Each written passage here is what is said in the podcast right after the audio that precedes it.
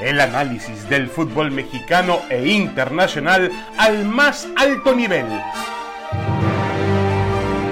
Aquí inicia Fútbol de Altura. Damas y caballeros, bienvenidos, bienvenidos a Fútbol de Altura, este podcast de ESPN en compañía de Paco Gabriel de Anda y de Jorge Petrasanta. Señores, eh, tuvimos una, pues una semana interesante, una semana un poquito eh, movida en temas de fútbol, sobre todo con la selección mexicana. El tiempo para el Mundial se acorta dramáticamente, faltan poco más de cinco meses. Eh, pero la selección mexicana, eh, la que se desvinculó anoche, sobre todo los futbolistas que no van a, jugar la Liga de las Naciones de la CONCACAF, pues volverán cuando falte todavía menos tiempo para, para el Campeonato Mundial. Y ante ello, pues la alarma de que la selección mexicana de fútbol no encuentra ni funcionamiento ni resultados y también hay una fuerte presión del público y de algunos expertos que indican que eh, Gerardo Martino no es el técnico o no está haciendo las cosas adecuadas para poder conducir a esta selección mexicana hasta Qatar 2022. Paco Abril Dana, te saludo con mucho gusto y, te preguntaría qué sensaciones te deja esta selección después de los partidos contra Uruguay y Ecuador. David, un gusto saludarte, lo mismo a, Jorge Pietrasanta, un abrazo para los dos y para todos los que nos siguen a través del podcast. Eh, bueno, una sensación de que no hay progreso. Eh, yo veo una, una, selección empantanada, ¿no? Eh, una selección que, que no genera, no produce, no funciona y que además le ganan y lo golean. Que en un partido de preparación yo siempre pienso que el resultado es lo de menos, pero si va acompañado de un pobre desempeño, un funcionamiento muy regular, pues entonces cobra mayor relevancia esa, esa derrota. Tres partidos, México hace, bueno, le gana a Nigeria con poco, después en dos partidos contra Uruguay y contra Ecuador no anota, eh, y, bueno, Uruguay le pasó por encima y con Ecuador un partido trabado. Yo veo que el Tata Martino no le encuentra a este equipo y, lo preocupante es que se van a reencontrar hasta septiembre. Entonces, lo ideal sería sentarse o esta semana, por ejemplo, ajustar los detalles. ¿Qué nos pasó contra Uruguay? Vamos a trabajarlo. ¿Qué nos pasó contra Ecuador? Vamos a trabajarlo. Para corregir o para perfeccionar lo que salió bien. No se va a poder hasta septiembre. Eh, pareciera que es como un volado, ¿no? A ver en, septiembre cómo están los jugadores, a ver qué ánimo trae el Tata. Yo entiendo que el negocio ya está hecho, que el negocio ya está hecho. A México le va a ir bien económicamente en el Mundial. Pero yo creo que al Tata Martino se le trajo para hacer algo diferente a lo que otros técnicos han hecho y honestamente eh, yo, no veo cómo pueda irle mejor a México de lo que le ha ido en otras copas del mundo. Sí, de acuerdo. El panorama es sombrío en ese sentido. Eh, estoy de acuerdo contigo. Gerardo Martino llegó al fútbol mexicano no para clasificar a México al Mundial, ni para eh, ni para ganar la Liga de las Naciones, cosa que no pudo. O la Copa Oro. O la, Copa, Oro. correcto. Vino para eh, darle el, paso de calidad a la selección mexicana, pero Jorge Petrasanta, eso se ve hoy a años luz, es decir, siendo positivo y siendo negativo, vemos lo mismo. Eh, una selección mexicana, con todo respeto, sin pies ni cabeza en la cancha. Sí, David, te mando un abrazo igual a, Paco y gracias a todos por estar con nosotros aquí en el, en el podcast y gracias por, por invitarme este, este día. Eh, Eres el invitado de moda, Pietra. Eres el invitado de moda, Jorge. ¿Qué te puedo decir?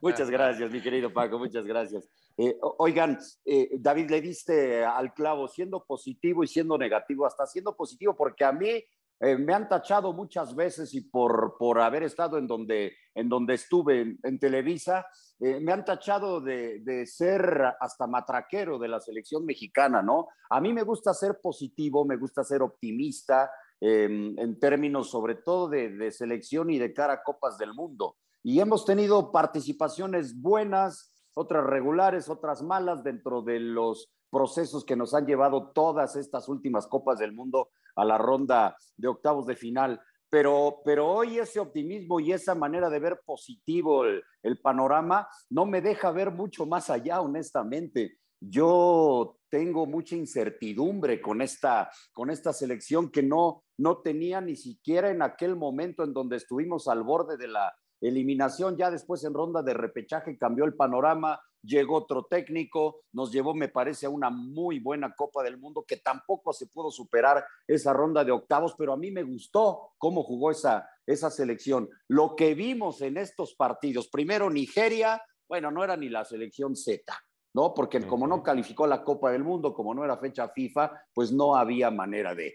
Y los otros dos partidos otra vez contra equipos sudamericanos y volvemos a sufrir, sufrir con una selección como Uruguay, como también con el Tata sufrimos como Argentina, pero la incertidumbre en mí radica primero en que yo no entendí por qué se ponen a experimentar, y se lo dije el otro día a John de Luisa, en el juego más complicado de cara a la Copa del Mundo de preparación con esa línea de cinco. Yo creo que nos quedó claro que, por lo menos a mí, que no la va a volver a utilizar, pero más allá de ello, el equipo no funcionó para nada, para nada. El técnico no, no cambió rápido cuando debió darse cuenta que eso no estaba eh, funcionando y, no lo hizo, ¿no? Y luego viene la selección de Ecuador, en donde pues no se puede sacar tanto también con un partido lleno de patadas que que la más clara del juego la saca Memo Ochoa. Ya sabemos que tenemos un muy buen portero para el Mundial, pero lo demás, ¿qué va a pasar? Si pensábamos en alguna renovación de algunos jóvenes,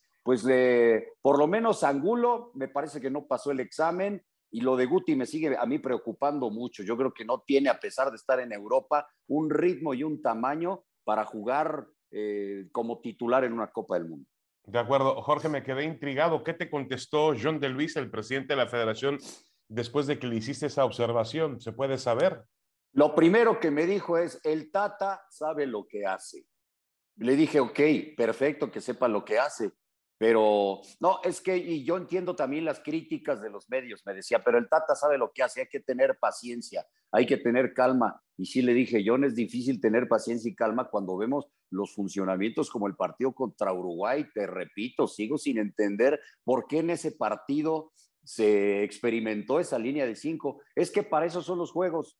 Sí, John, pero era el partido más difícil, el más complicado. Yo creo que debimos ahí haber salido con todo. Esa es mi perspectiva. A ustedes tienen otra. Sí, tranquilo, Pietra, calma, los medios.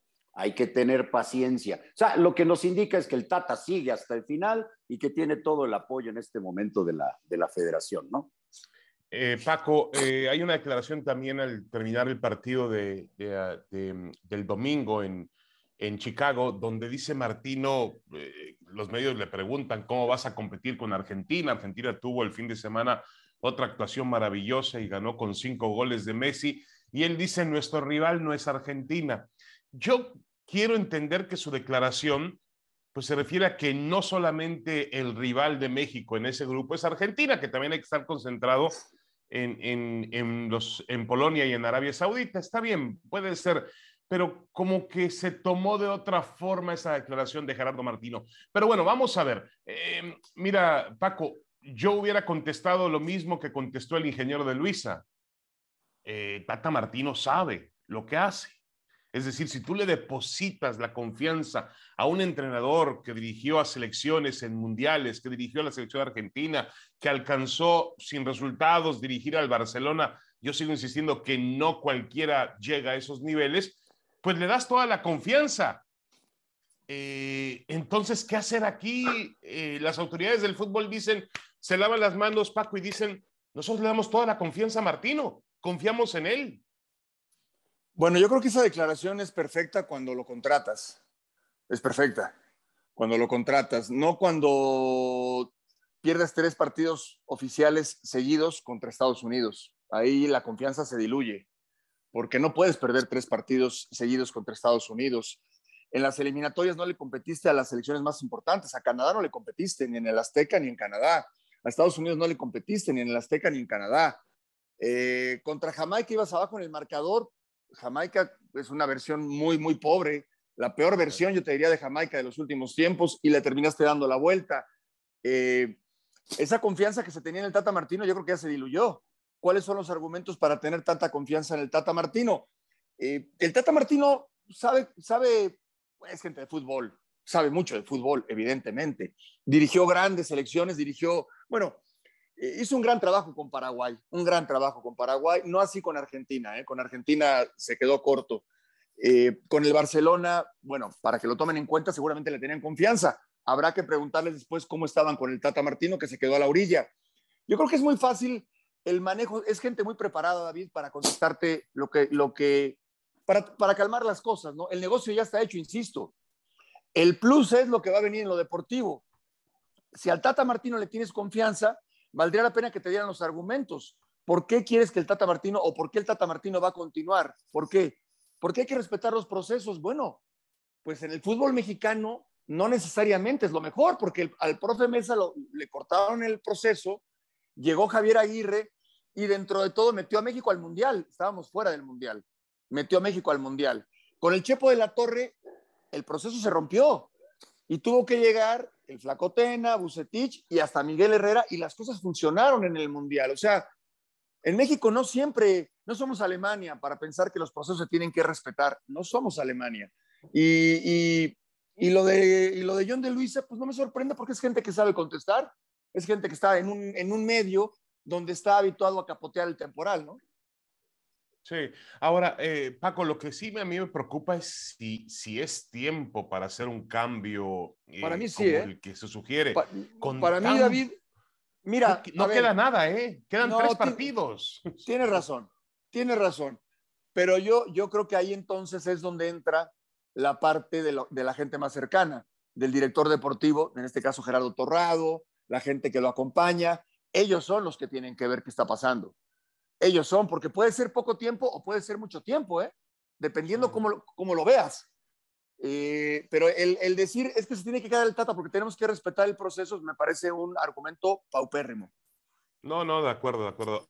Ahora, yo creo que, eh, Jorge, si había que hacer ese cambio, pues había que hacerlo con una mayor antelación. Había que decir, a ver, ya después de que perdiste los dos partidos con Estados Unidos, claro, yo entiendo muy bien que siempre tienes la esperanza de que un hombre como Martino pueda recuperar el camino por lo que había mostrado en algún momento del inicio de su proceso, donde México no jugaba mal al fútbol y donde parecía enfocado en una idea clara y tenía, buscaba un estilo, nunca ha llegado a amalgamar realmente ese estilo. Yo todavía no sé a qué juega la selección mexicana de fútbol. Ahora, volviendo a la cancha, eh, Jorge, ¿por qué hay jugadores que están muy por debajo de su nivel? Yo entiendo que el Tata a lo mejor se equivoca en la formación que mandó el jueves en Phoenix para enfrentar a Uruguay. Perfecto, te lo respeto totalmente. Pero ¿por qué los jugadores mexicanos están tan por debajo de su nivel y a veces, a veces están desconcentrados? El primer gol que se produce después de un cabezazo de Cavani Cavani remata, un tipo como Cavani te remata a media altura. Y no hay, yo entiendo que es una jugada balón parado que se practica, pero los futbolistas también tienen la capacidad, y Paco Gabriel no me dejará mentir, porque él fue un, un, un, defensa, un, jugador pensante y un jugador de selección nacional, y, y, sabrá que en un momento dado depende del futbolista, no depende de que el entrenador le diga todo, ya el futbolista está en la cancha y él tiene su, su, su libre albedrío para tomar decisiones y adelantar o atrasarse o cambiar la posición o saltar o no saltar. ¿Por qué Jorge Petrasanta están tan por debajo de su nivel algunos futbolistas mexicanos? Mira, ahí el que falla es Arteaga y, el, otro día lo comentaba muy claro Paco que le sabe muy bien a eso, ¿no? Y Arteaga es de lo mejor, digamos, que, tenemos eh, al grado de que lo buscan en España, lo buscan en Italia, actualmente es titularazo en su equipo en, en Bélgica. Y de ahí para lo que me digas, a lo mejor estamos sobrevalorando a esta selección, no lo sé, pero eh, y, a los jóvenes y a los que vienen atrás. Yo ayer comentaba lo de Luis Chávez, que los minutitos que estuvo me gustó, o lo del Chaquito Jiménez, que creo que sí le puede alcanzar para subirse como tercer delantero, pero los demás no, no, sé. ayer tiene que recurrir el Tata a, Guardado y a Herrera para más o menos solventar el asunto, porque sí son, y a Moreno, pero Moreno anda muy bajo, ¿eh? Moreno yo creo que ya, ya su, su paso por selección debe haberse acabado y lo de Guardado y Herrera, mira, uno tiene 175 partidos con selección, el otro, el otro cumplió 100 en este partido en Chicago.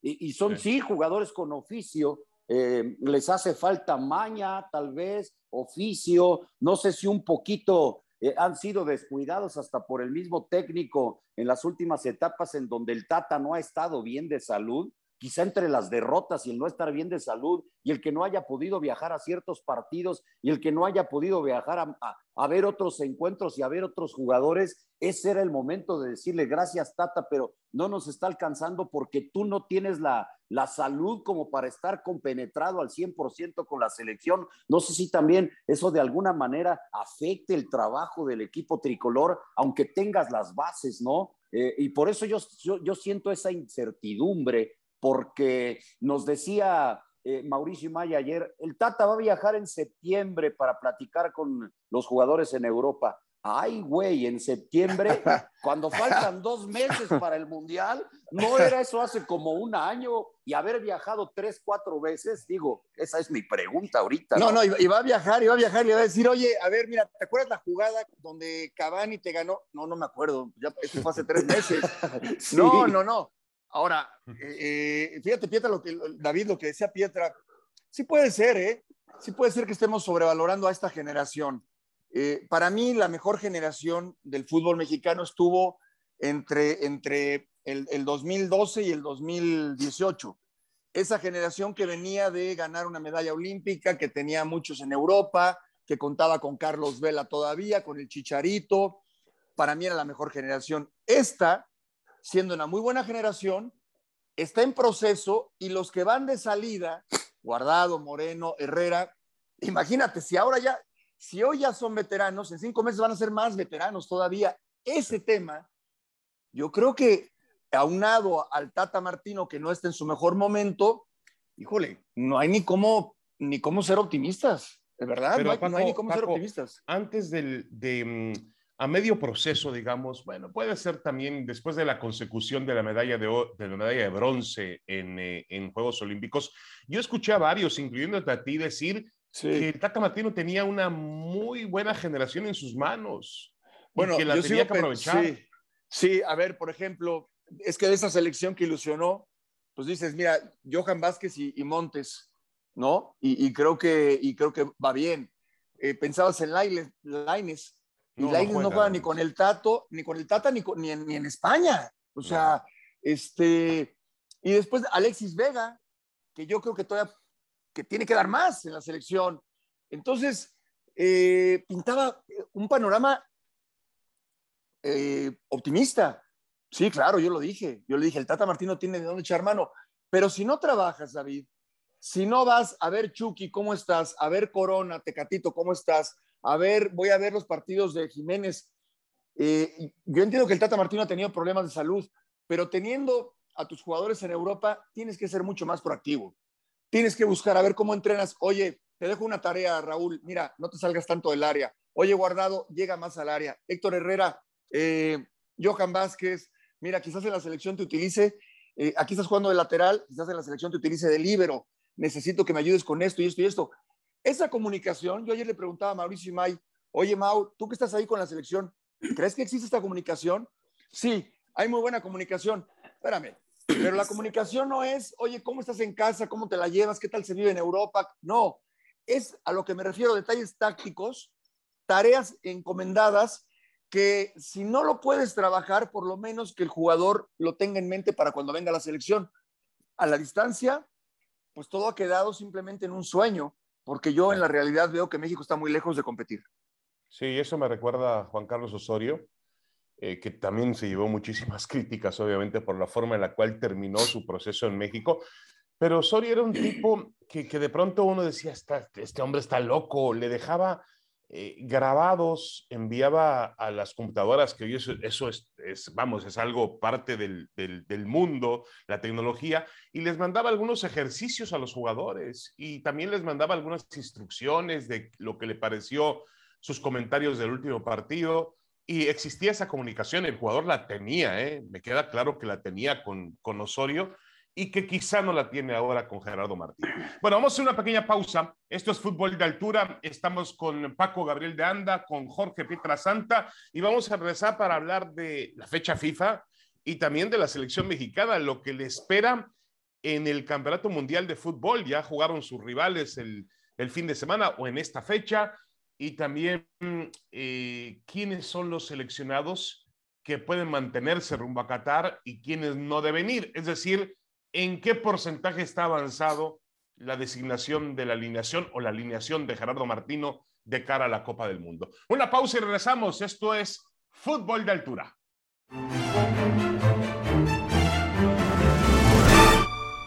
Damas y caballeros, regresamos a Fútbol de Altura. Aquí estamos junto con eh, Paco Gabriel de Anda y Jorge Pietra Santa para platicar de temas que tienen que ver con el fútbol. El fútbol mexicano de clubes apenas va eh, despertando en cuanto a la cuestión de las pretemporadas, pero la selección mexicana de fútbol ha arrojado muchos temas en las últimas horas.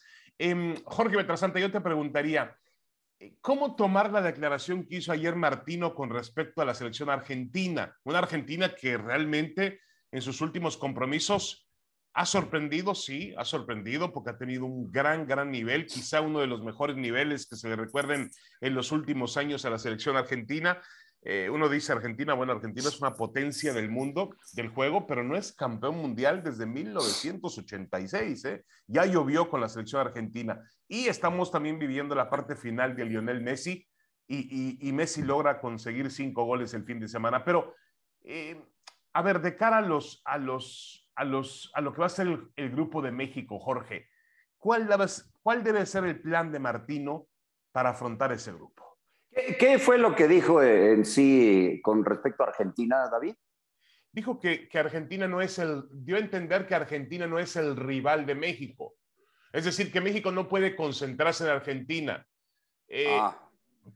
Yo creo que diciendo que no es el único rival, porque obviamente el partido, eh, la cereza en el pastel es enfrentar a la selección de Argentina, pero él le da la misma importancia a los partidos de Polonia y de Arabia Saudita que a los argentinos. Eso fue lo que da a entender Gerardo Martín. Ah, bueno, porque si dice que no es rival, pensando en que no es rival, porque pues hay que ya eh, eh, concentrarse en Polonia y en Arabia, porque con Argentina no tenemos nada que hacer, entonces ya sería distinto. Pero si es el que, que él cree que los tres, claro, pero obviamente el rival máximo y, el primero es Argentina, porque eh, es, es, una selección que si bien no es campeona desde el 86, hay muchos argumentos en este momento. Es la mejor versión de Argentina que yo he visto de verdad en muchísimo tiempo, quizá desde aquella Copa América del 93 al grado de que ya la volvieron a ganar y no la habían podido ganar. Y, lo que ha dicho el técnico de Argentina, ahora ve más jugador a Messi y, y, entiendo también esa declaración en el sentido de que antes la selección argentina jugaba para Messi, Ahora Messi juega como parte de y está brillando más. O sea, si hoy se enfrentan eh, eh, eh, a México contra Argentina, creo que es un hecho que todos sabemos quién va, quién va a ganar, ¿no? Si es esta versión de Argentina la que va a llegar en cinco meses a la Copa del Mundo, pues vamosle pensando honestamente en Polonia y en, y en Arabia. Esta selección es una de las grandes favoritas para ganar el Mundial, como yo la veo, ¿eh? Porque en el, desde el mismo portero, la defensa en cierta forma renovada con, con, Romero ahí en la central, la media cancha es de primerísimo nivel y el ataque con, con Lautaro y compañía, caramba, es una gran selección. Yo creo que, que eh, pensando en el rival y el trabajo que se tiene que hacer, eh, el Tata pensará en un conjunto de, de, de trabajo para pensar en los tres rivales pero reitero, si vamos a enfrentar a los argentinos en este momento, pues ya que vengan Polonia y Arabia. Sí, pero yo creo que el, el, mensaje de un entrenador, pues con todo respeto, tendría que ser diferente, ¿no? Vamos a jugar al tú por tú con todos y vamos a tratar de eh, dar nuestro máximo nivel futbolístico, cosa que no ha aparecido. Em, y, y, con respecto a esto, Paco Gabriel, fíjate la declaración de Guillermo Ochoa, que Guillermo Ochoa ha sido, la verdad, el jugador más regular que ha tenido la selección mexicana, porque eh, juego a juego se confirma como un portero muy, muy seguro, más allá de que tuvo también algunas condiciones en, durante la eliminatoria o la Copa Oro, donde eh, mostró algunas deficiencias o inseguridades, sigue siendo un portero de primerísimo nivel. Pero dice Ochoa, todo cambia en el Mundial. ¿Qué opinas, Paco? Bueno, te lo dice alguien que está a punto de, de cumplir su quinto Mundial. Habrá que hacerle caso. Y tiene razón le ha tocado vivir, bueno, eh, muchas experiencias. Cinco meses para una Copa del Mundo eh, es mucho tiempo. yo recuerdo a la Argentina, ayer lo mencionaba, la Argentina de Bielsa en el 2002, una Argentina que robaba en las eliminatorias, que el mundo pensaba que era campeona del mundo ya antes de jugarlo y no pasó de la fase de grupos con Bielsa y con Batistuta, Crespo y compañía. Sí, sí, sí, por supuesto que en el Mundial todo cambia, te lo dice alguien que lo conoce y que lo sabe. Eh, respecto al comentario del Tata Martino, abiertamente sí dice, abiertamente sí dice, es que no le vamos a competir a Argentina, abiertamente lo dice. El rival, ¿no? Insinúa, pues es si no es Argentina, es Polonia y Arabia Saudita. Y eso está bien para los aficionados, para el aficionado de a pie, no para el técnico de la selección. Él tiene que decir, es una gran versión la de Argentina hoy. Nosotros estamos lejos de nuestra mejor versión. Procuraremos en estos cinco meses acercarnos a nuestra mejor versión. Para mí esa era la respuesta, pero bueno, para mí, para mí. Yo respeto lo que dice él, no lo comparto. O sea, porque entonces ya si te gana, si te gana Polonia el primer partido, pues ya, ya regrésate. ¿no? Le faltó decir eso. Y si perdemos con Polonia, pues ya nos regresamos. No, no, yo creo que el Tata Martino está, está rebasado. Eh, no, no, lo veo dueño de sus acciones, ¿no? No lo veo, no lo veo así. Entonces sí me, me sorprende su declaración, como me han sorprendido otras tantas, otras declaraciones que no las comparto, pero, pero bueno, si, si la gente que está en su entorno no le llama la atención, pues bueno, nosotros nos limitamos a dar un punto de vista y nada más. Sí, em, yo también lo noto un, un tanto desesperado el, el, partido del domingo, cuando viene esa jugada sobre quién fue sobre Antuna, que parecía penalti, Que, que, sí, fue penalti. El único, que, el único que dijo que no fue José Ramón, que no era penal, que era dudoso. ni lo tocó, dijo, ni lo tocó. No, no, no, sí lo toca, sí lo toca, sí lo, lo, toca, lo toca obviamente, pero lo que yo voy en la reacción de Martino, Martino reaccionó como si fuese un, un, un penalti que, que cambie la, como si fuese un penalti para clasificarse al Mundial o para clasificarse a la segunda ronda de la Copa del Mundo. Yo estoy de acuerdo, que iba con intensidad en los partidos, así tiene que ser, eh, pero me parece que sí está un poco desesperado ante la presión que existe o que se ha generado en el, en el alrededor suya en esta selección mexicana de fútbol. Y no estoy tan seguro de que el aparato que tiene la selección mexicana y hablo de Gerardo Torrado y hablo de todo lo que le rodea a la Federación Mexicana de Fútbol, no el aparato comercial, ese funciona muy bien. El otro aparato, el aparato deportivo, si esté listo realmente para sentarse con Martino y decirle, oye, tenemos este defecto, no podemos jugar con línea de cinco, tenemos que jugar con este, tienes que probar con otro futbolista porque Jiménez no tiene gol. No, no sé si alguien sea capaz de, abrir los ojos, Jorge Petrasanta. Yo creo que no, que es el Tata y su cuerpo técnico y punto, y se acabó.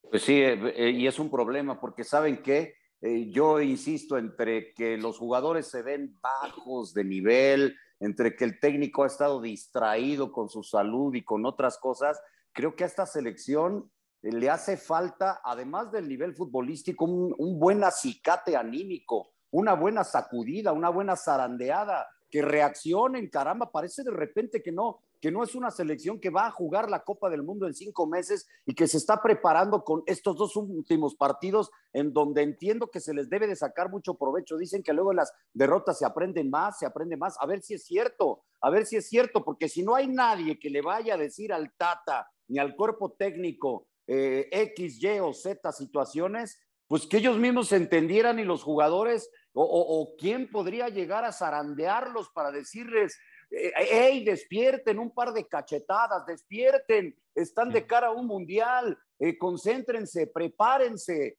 eh, hagan algo, caray, porque, porque no, no, les veo, ¿eh? Ves agarrar la pelota al Tecatito, el otro día ves hasta Alexis Vega y parece que están jugando un partido de la Nations League contra, ¿quién es? ¿Cuál es el siguiente rival de, México? es, eh, Surinam, ¿no? ¿no? Ya ni siquiera Jamaica. Parece que estás jugando ese, ese partido y amistoso, ni siquiera de un torneo oficial. Así me da la impresión. Entonces, ¿Quién le va a decir al Tata o qué van a hacer para esto? Porque también eso lo, requiere la selección. O los líderes, ¿dónde están los líderes que les den un par de patadas en el trasero a los demás? Caramba, estaba Ochoa, estaba Moreno, estaba Herrera, estaba. Y, entonces, David, ¿no, ¿no perciben ustedes dos también eso? Que, parece que están jugando un, un partido X Yo sí lo veo, sí, sí lo veo así, tanto de jugadores como de cuerpo técnico. Sí lo veo como que, bueno, el próximo mejoramos y faltan cinco meses para el Mundial. Sí, sí lo veo así.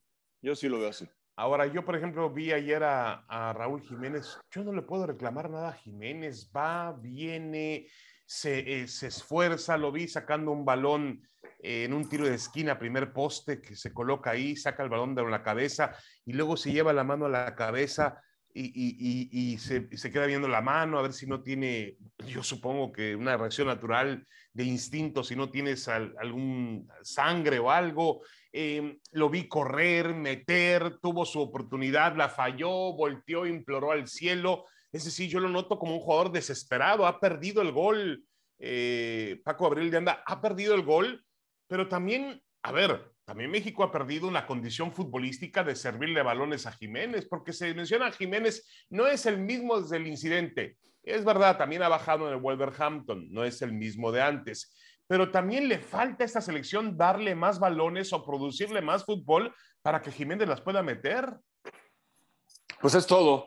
Sí, sí, desafortunadamente Jiménez no, no, no, no atraviesa un buen momento. las pelotas le rebotan inclusive, no controla bien juega muy alejado al área y cuando sale del área ya no le da tiempo de llegar a, rematar, a acompañar eh, la jugada, la generación de juego. Eh, sí, no, no, no está en buen nivel y tampoco lo está Corona, que además salió lesionado, el Chucky está operado. Alexis Vega, pues no esperemos que él sea el que resuelva las cosas, ¿no? Eh, puede ser un buen jugador y acompañarte, eh, una buena opción, pero no va a ser el que te resuelva. Pizarro entró contra Uruguay, no Sí, pero no, no están, porque Pizarro no está. Yo, yo, y lo dice mucho Jorge, Jorge Pietrasanta, que eh, el Charlie podría ser, podría ser esa opción, Charlie Rodríguez, podría ser esa opción. Bueno, esperemos, esperemos, y, no hay más. ¿Y por qué no, no, ha querido, probar con Laines un poco, Laines cuando no entiendo, es que no sé. Sabes que ahí, ayer también lo platicábamos, cuando no te pone un entrenador y no te pone el otro entrenador, pero ni un minuto, pues dices, bueno, ya son dos y además entrenadores que conocen. Quizás en lo futbolístico no está bien y en su actitud tampoco. o sea, no, no, lo sé, ¿no? Porque, porque es increíble que no, que no tenga minutos un tipo que, que consideras que te puede marcar diferencia. Algo hay, algo hay que hace que, que a Lainez no lo tomen en cuenta. Sí, de acuerdo. Y algo que, yo quiero, quisiera pensar que ocurre en el entrenamiento y que Martino ve o el cuerpo técnico Martino aprecia y nosotros no alcanzamos a apreciar, porque para mí Laines podría ser un revulsivo, podría ser algo diferente atrás de los, de los eh, delanteros para producir fútbol o cargado de un lado de, de una de las dos bandas, a perfil cambiado como suele jugar él y realmente Laines no. Pero sabes qué, David, con, con, con, la Olímpica pasó igual, empezó siendo titular con Jimmy Lozano y perdió la titularidad en el mismo torneo, ¿eh? cierto, cierto. Puede ser, puede ser. Bueno, eh, señores, ya nos vamos. Esperemos que las cosas este, mejoren. Falta todavía, falta mucho tiempo para que la selección vuelva a reunirse y falta poco tiempo para el Campeonato Mundial de Fútbol y las cosas en México no se ven bien, eso hay que decirlo. Ojalá, em, ojalá el, techo futbolístico de esa selección o el mejor nivel pues se produzca en, tierra catarí, Que es donde cuenta en realidad. Por ahora parece muy lejana esa posibilidad. Paco Abril de Anda, muchas gracias. Que estés muy bien. Saludos. Muchas gracias, David. Pietra, un abrazo para los dos. Jorge Betrasanta, como siempre, un placer, Jorge. Saludos. Como siempre, David, igual. Gracias, gracias, Paco. Abrazo. Bueno, le mandamos un abrazo también a mm, Roberto Gómez Junco, que estará con nosotros de regreso la próxima semana. Esto fue Fútbol de Altura. Esto fue Fútbol de Altura. El análisis del fútbol mexicano e internacional al más alto nivel